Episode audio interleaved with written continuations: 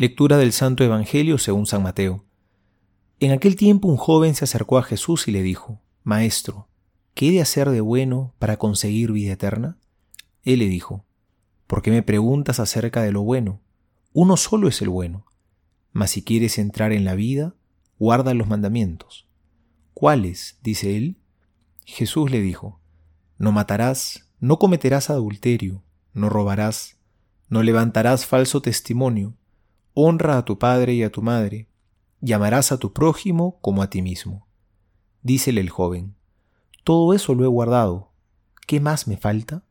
Jesús le dijo, si quieres ser perfecto, anda, vende lo que tienes y dáselo a los pobres, y tendrás un tesoro en los cielos. Luego ven y sígueme. Al oír estas palabras, el joven se marchó entristecido, porque tenía muchos bienes. Palabra del Señor, gloria a ti, Señor Jesús. Hoy el Evangelio nos presenta a una buena persona.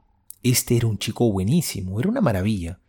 Se acerca donde Jesús y dentro de todas sus inquietudes le manifiesta la principal. ¿Cómo hago para alcanzar la vida eterna? Su gran preocupación era irse al cielo. Además, no mataba, no robaba y no cometía adulterio cumplía los mandamientos desde pequeño, era un chico bueno. Era una buena persona, sin embargo, le faltaba algo. Tenía el corazón dividido.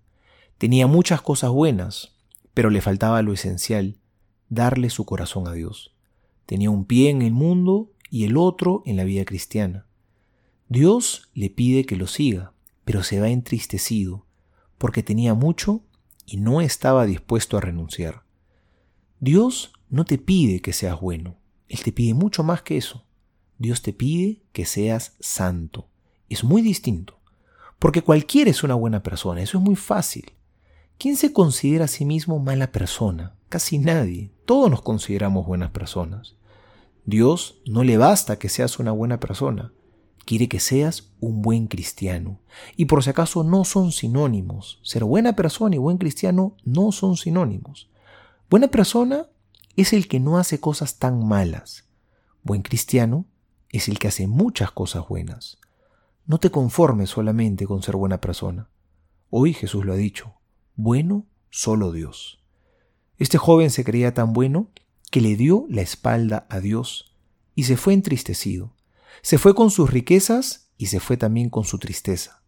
Que todos nosotros podamos irnos con la alegría y con la esperanza de decirle que sí a Jesús.